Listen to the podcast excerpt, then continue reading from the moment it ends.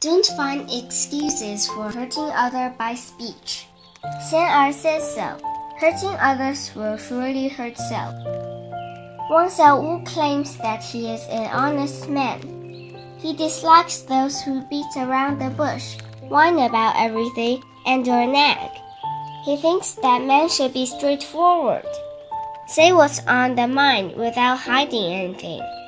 Xian Er said, What you said makes sense. Wang Xiaowu said, You see, Zhao Xiaocui is going to be an old maid, for she had a bad temper, and no man dares to marry her. And Zhang Xiaosi is such a sissy who worries about everything. What a loser. And Mr. Qian, the money grubber, he does not understand that money is not something you can take with when you die.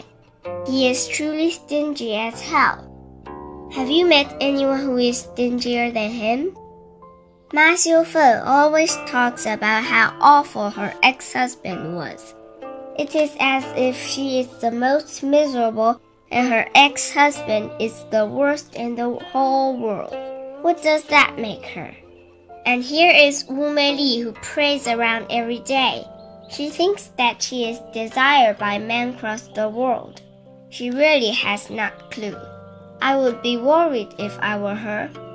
And Er, I do not know where to start. And you have all known him over the years. Er said, Wang Xiaowu, please stop. Mr. Qian, Zhang Xiaosi, Zhao Xiaocui, Ma Xiufen, and Wu Meili all shouted, gnashing their teeth. Xian Er, let him say as much as he wants. Wang Xiaowu answered, What now? Isn't what I said right? Something happened later. Wang Xiaowu could not get out of bed for half a month. You get the story. Below are quoted from my Shifu's new book, Say Good Things. Master Xue Cheng's insight on the path to speaking like a Buddha. What you think are kind words may not be received the same way. Saying what's on your mind can easily hurt others. Those who are straightforward may be compassionate, but what they say may not be well received.